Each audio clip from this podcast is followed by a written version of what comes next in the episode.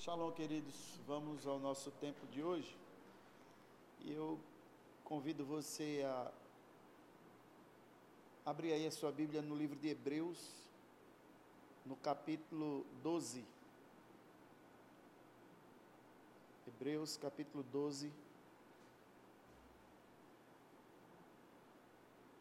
Os versículos 15 e 16. Hebreus, capítulo 12 e os versículos 15 e 16.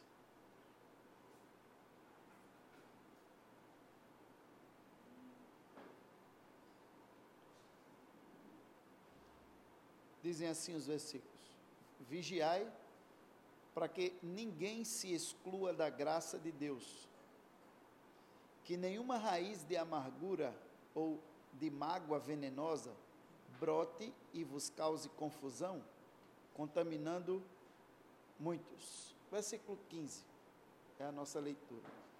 Vigiai para que ninguém, olha, se exclua. Não é que vigie para que ninguém exclua você. É para que ninguém se exclua da graça de Deus. Que nenhuma raiz de mágoa venenosa brote e vos cause confusão contaminando a muitos. Então, o escritor aos Hebreus traz para a gente uma. O versículo 14 ele fala sobre um esforço. Se esforce para viver em paz. Né? Hebreus capítulo 12, versículo 15, mas estamos lendo também o versículo 14. E o versículo 15 diz: que nós precisamos vigiar para não nos excluirmos da graça. Quando a gente fala em graça, nós falamos em várias coisas. Uma das coisas que vem à nossa mente é o presente de Deus de nos ter perdoado quando a gente merecia morrer, né? Porque o salário do pecado é a morte. Então a graça é o favor imerecido de Deus que perdoa os nossos pecados. Fato. Mas deixa eu te falar algo. Um dia Paulo pediu para Deus retirar dele, ou Jesus, conforme a, o entendimento, um espinho da carne. E o que foi que foi respondido a ele? Paulo estava em pecado? Então tem outras coisas que a graça representa, além do favor imerecido de nos perdoar os pecados? Então veja, a minha graça te basta. Porque o meu poder se aperfeiçoa na sua fraqueza, ou na fraqueza, depende da tradução. Então, o versículo 15 de Hebreus 12 diz: Vigie para que ninguém se exclua da graça de Deus. Então, nós sabemos que todas as coisas cooperam para o bem daqueles que amam a Deus, para o bem daqueles que foram chamados segundo o seu propósito.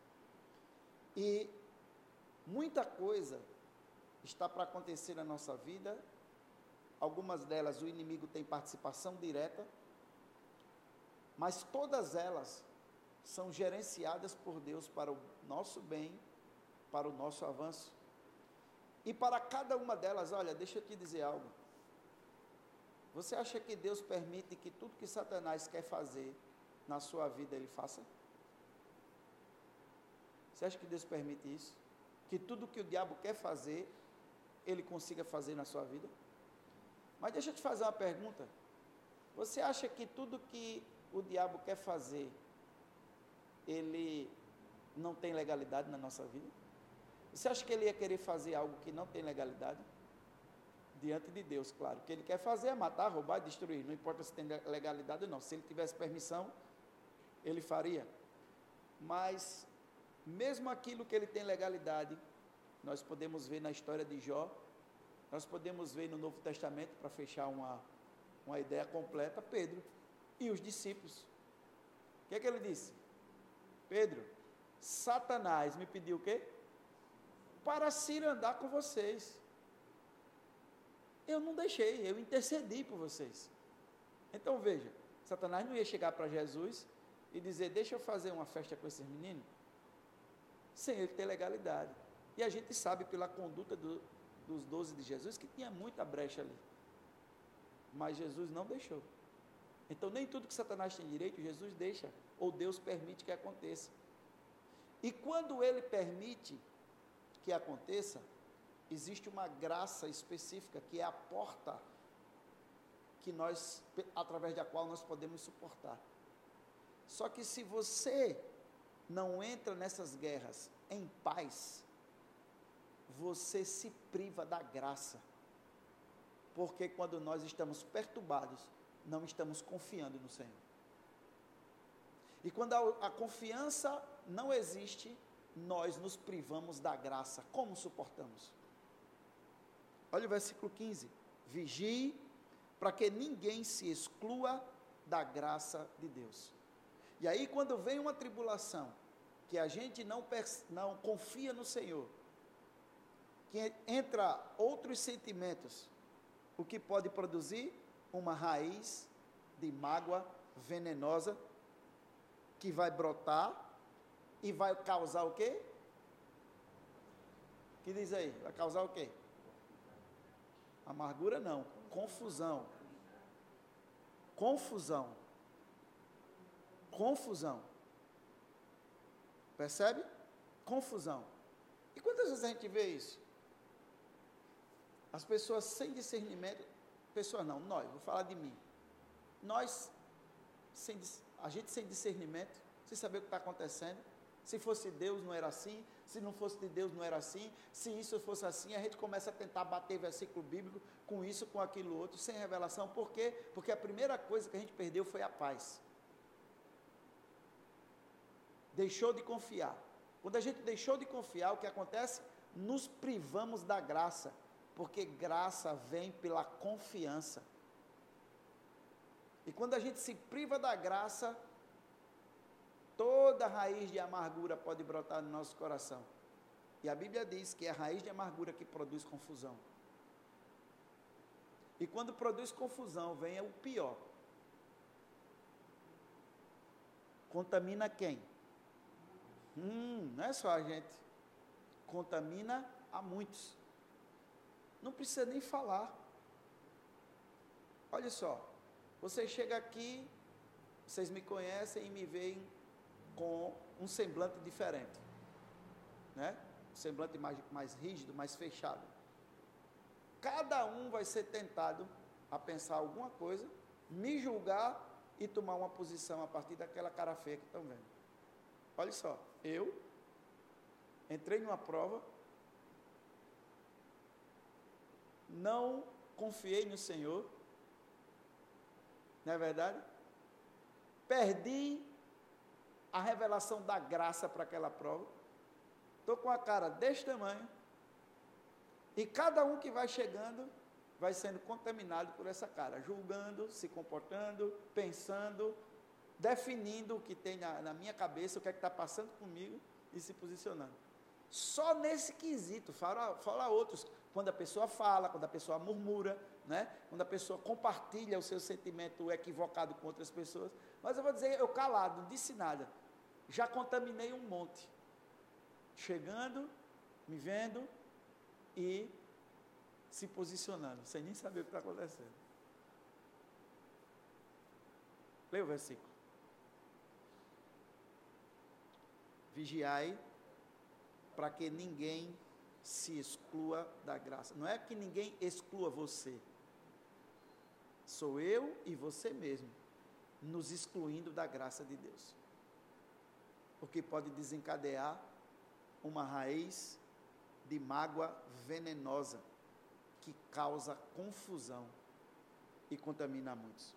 Então, uma das jornadas de relação com o Espírito Santo é viver em paz, querido sabe, viver em paz. Viver em paz requer de nós um exercício de utilizar, sabe o que? O pressuposto da inocência sempre.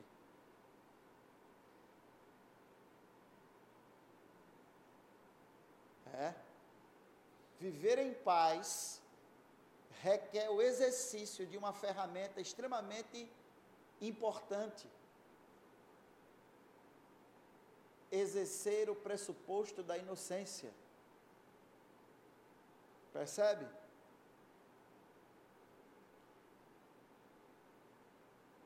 Então, sempre nós precisamos entender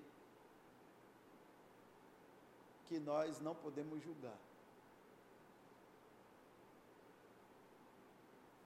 Partir do pressuposto da inocência é olhar para as pessoas, seu rosto, seu comportamento,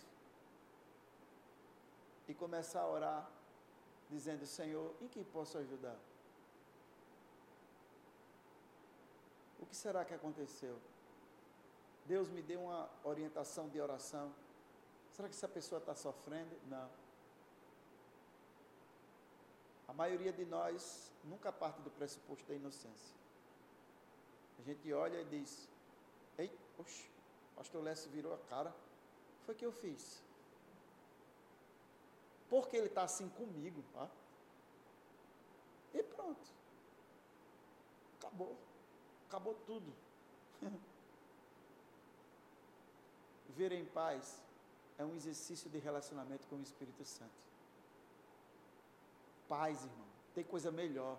Tem gente que não dorme por causa de um, de um, de um rosto do outro, por causa de um comportamento do outro numa reunião, numa, num, sei lá, num, em algum lugar. Essa jornada, ela alcança o seu melhor estado em nós quando nós temos confiança absoluta em Deus. Percebe? Então, quando nós determinamos que nós confiamos absolutamente em Deus, essa jornada com o Espírito Santo é uma jornada de paz. E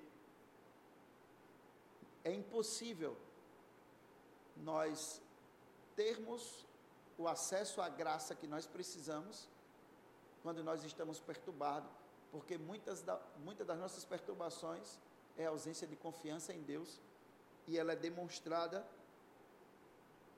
quando nós estamos abalados. Quando eu falo abalado, não estou falando. Jesus esteve abalado, Pai, se possível, passa de mim esse cálice. Era ou não era um abalo? Suar grandes gotas de sangue, era ou não era um abalo? Era um abalo emocional gigantesco. Não é desse abalo que mobiliza a estrutura humana diante de um desafio grande. É o abalo de realmente perder a confiança e a partir daquele momento, todo comportamento e toda existência demonstrar a ausência de paz, uma perturbação, a ausência de graça naquilo que está se passando. Esse é o chamado de Deus. Então, quando a gente abraça o medo, nós duvidamos de Deus. Quando nós abraçamos a ansiedade, nós estamos duvidando do Senhor. Quando nós abraçamos a decepção, nós estamos duvidando do Senhor toda a nossa vida, toda a nossa existência aqui, enquanto não formos transformados, é um exercício de aprender a confiar em Deus, naquele que nem o seu próprio filho poupou, por amor de nós, quando ainda éramos pecadores. Não é? é tanto que tudo é fruto da graça. O que é, que é graça? A gente estava perdido. E ele simplesmente fez. Então, Toda vez que o nosso raciocínio está separado da influência divina, da direção do Espírito Santo, nós vamos nos encontrar em guerra contra aquele que é totalmente digno da nossa confiança. Por isso que eu sempre estou ministrando para vocês: não vivam uma vida secular. Não existe unção para meio período. Por quê? Porque quando não estamos operando nisso, nós estamos no raciocínio comum, e no raciocínio comum nós estaremos em guerra contra aquele que nós devemos a nossa confiança, porque ele já provou por todas as circunstâncias que nós podemos confiar nele. Essa é a batalha uma batalha para danificar e contaminar os nossos corações. E ganhar essa batalha vai exigir de nós intencionalidade em todas as áreas da nossa vida, porque aonde estivermos sem ser dirigidos pelo Espírito Santo, nós vamos estar subsidiados para estar em guerra contra aquele a quem devemos confiar. São coisas sutis. Coisas sutis. Decepções pequenas que vão se juntando como lixo. E daqui a pouco nós temos uma grande decepção e passamos a entrar em guerra com aquele que deveria ter nossa total confiança. Isso é prejudicial. Paulo encarou experiências extremas, como nós sabemos, de apedrejado, quase morto, naufrágios, e ele conta aquela história dele. E quando ele estava na prisão, ele, escreve, ele escreveu para nós um dos maiores insights que ele já teve, que são fundamentais para a nossa vida. Filipenses, capítulo 4. Filipenses, capítulo 4. E os versículos do 4 ao 7. Ao 7. Filipenses 4, do 4 ao 7. E aí vem uma. Não é uma sugestão, é uma determinação. Né? Eu vou falar algumas frases e você lê alto para mim a primeira frase do versículo 4, tá certo? Então eu vou falar. É, você está no meio de uma guerra no seu emprego. Filipenses 4, 4. Pois é. Você está com um grande problema familiar. O que Paulo diz?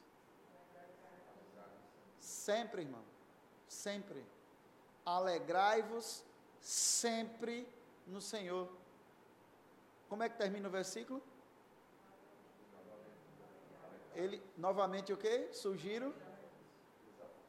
Dou para você uma, uma sugestão? Não, eu vos afirmo alegrai-vos.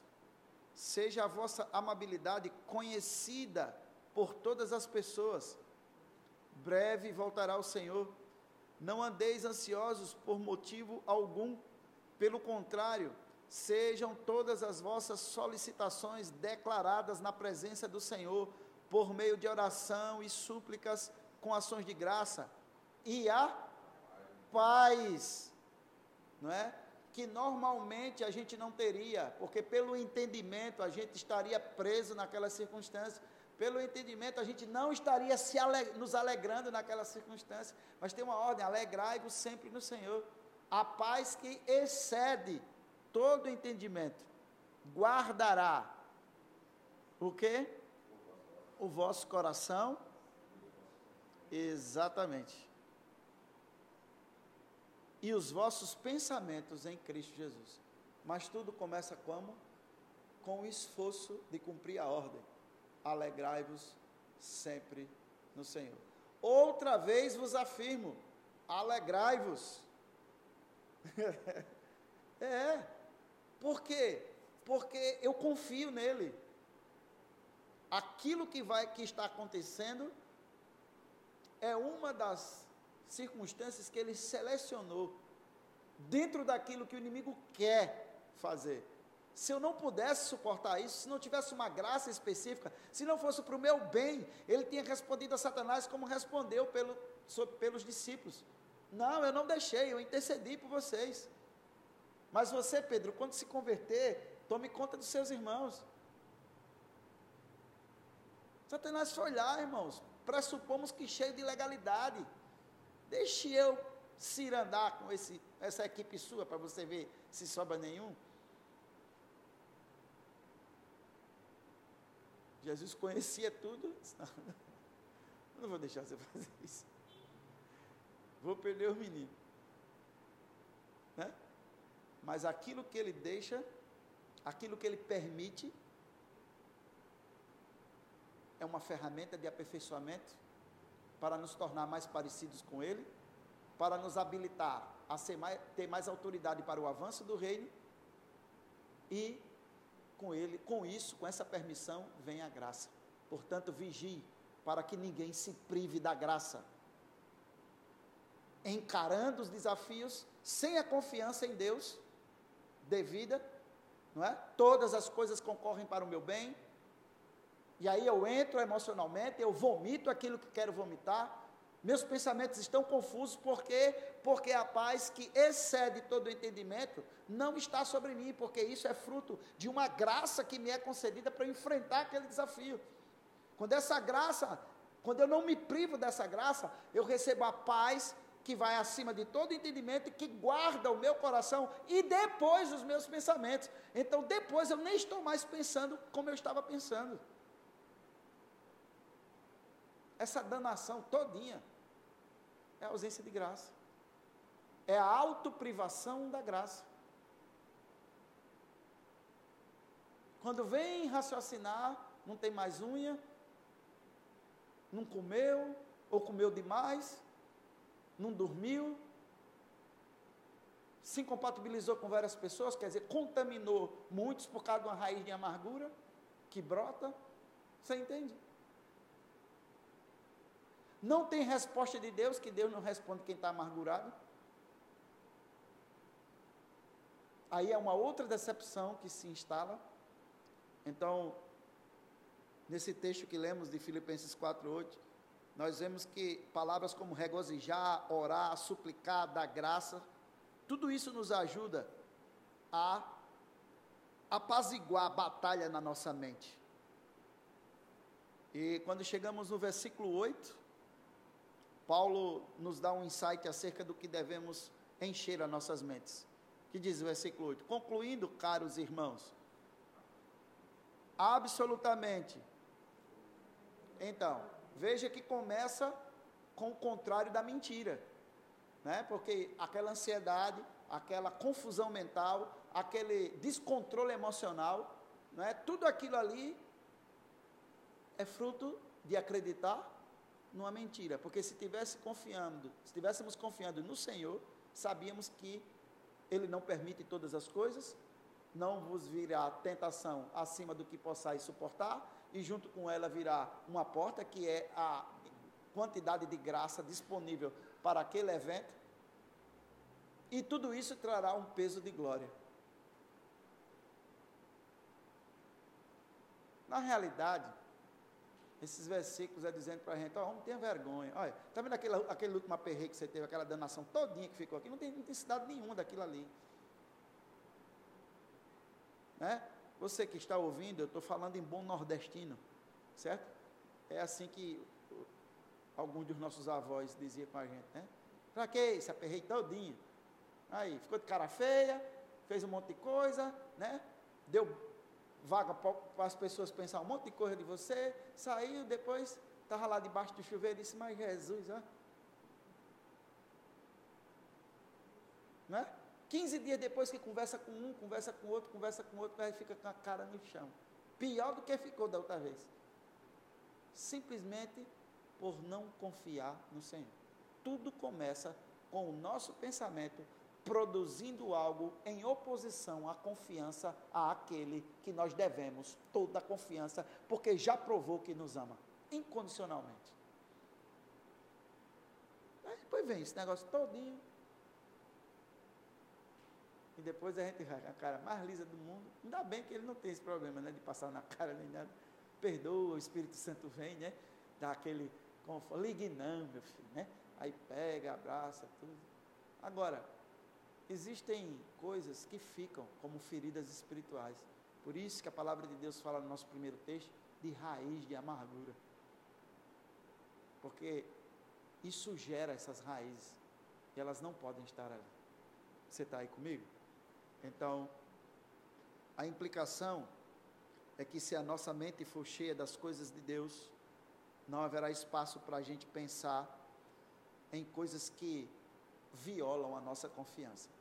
É, deixa, eu, deixa eu falar uma coisa assim bem, bem bacana com você. Eu acho que vai ser melhor. O que você acha que alguém sentiria lendo o pensamento do outro que não confia na pessoa? Como é que você acha que a pessoa vai se sentir? Você falando com alguém, a pessoa por fora demonstra que confia, que confia, mas você lendo o pensamento dela está vendo que ela não confia em você. Como você se sentiria? Isso é a mesma coisa com Deus, só não sei como ele se sente. Mas a gente está ali calado e o nosso pensamento. E Davi disse: Olha, que as palavras dos meus lábios e o meditar do meu coração sejam agradáveis à tua presença. Está aí um bom exercício para a gente fazer quando começar aquela o bug na nossa mente, a gente parar e dizer, Ei, Deus está vendo tudo que está passando aqui na minha cabeça. Tudo isso que eu estou pensando, murmurando, sabe, julgando, tudo está patente aos olhos dele. O bom, sabe o que é? É o amor dele. Que olha e diz, oh meu Deus. Vamos continuar e a gente já termina. Então, quando nós temos a nossa mente cheia das coisas de Deus, como diz o versículo 8, verdadeiro, que mais? Honesto, justo, puro, amável, de boa fama, se houver algo de excelente ou digno de louvor, pense nisso. É, é aí mesmo. É. Os discípulos disseram, aumenta-nos a fé, não foi? É, são coisas como essas aqui. Então, se nós ocuparmos a mente com isso, preste atenção, querido. Se nós ocuparmos a mente com isso, não haverá espaço para pensamentos que violam, preste atenção, violam a nossa visão da natureza de Deus. Violam a nossa visão da natureza de Deus. Conscientemente. Olha um exercício aqui. Não anota agora não, olha aqui para mim. Olha um exercício bacana aqui. O que você tem para me falar sobre a natureza de Deus? Amor, que mais? Bondade, que mais? Sabe, que mais? Tá tudo muito arrumadinho, né? Tá, tá certo. Falou? Tudo bonitinho? Ok. Agora preste atenção. Isso aí não é o que você sabe que Deus é? O que passa no seu pensamento quando você está bugado? É igual ao que você me disse agora? Então sua linha de raciocínio viola sua visão do caráter de Deus? Percebe?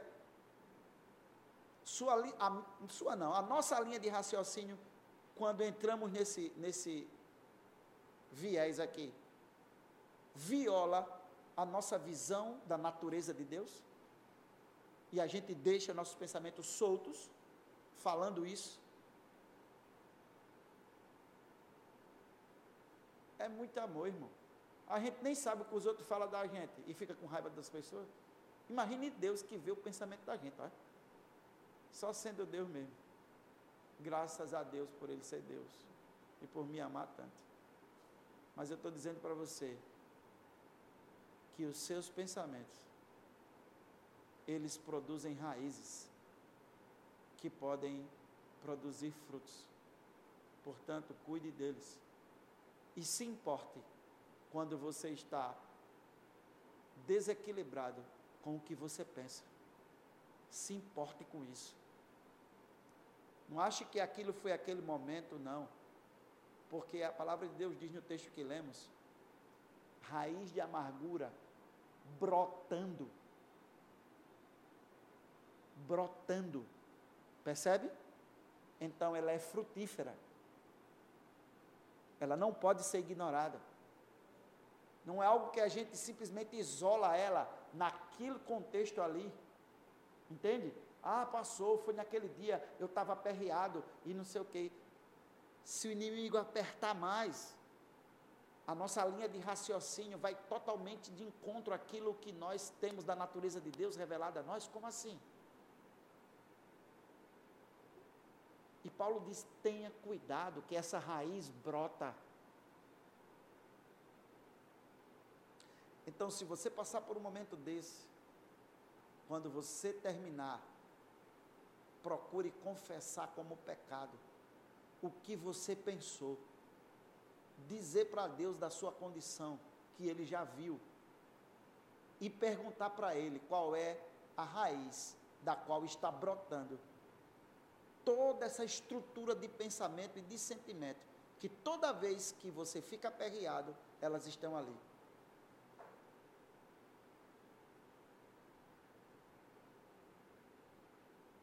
E a Bíblia diz, no primeiro texto que lemos, que isso causa confusão. Veja só, você vem bem com o Senhor, tranquilo, daqui a pouco tem uma circunstância adversa, aquela circunstância adversa não é administrada conscientemente na confiança do Senhor, portanto, fica isenta da graça. Aquele monte de pensamento e de sentimento vem, você deixa aquilo passar até o dia que você se aquieta e depois não cuida daquilo, não percebe que aquilo está cada vez pior. Por quê? Porque é uma raiz que brota. E brota gerando confusão. Quero terminar com você dizendo que nós já fomos revelados pelo Espírito da natureza de Deus. Cordeiro foi imolado antes da fundação do mundo. O Senhor nos amou quando ainda éramos pecadores. Ele enviou seu Filho ao mundo porque nos amou.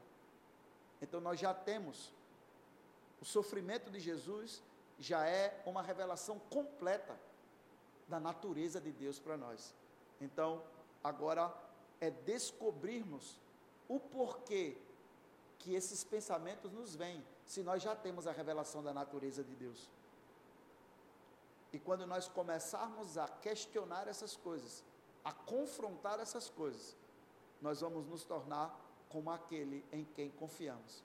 Porque nós pegamos esses pensamentos, esses sentimentos, questionamos diante do Senhor, ficamos diante do espelho, refletindo aquela glória e somos transformados na glória que vemos refletida.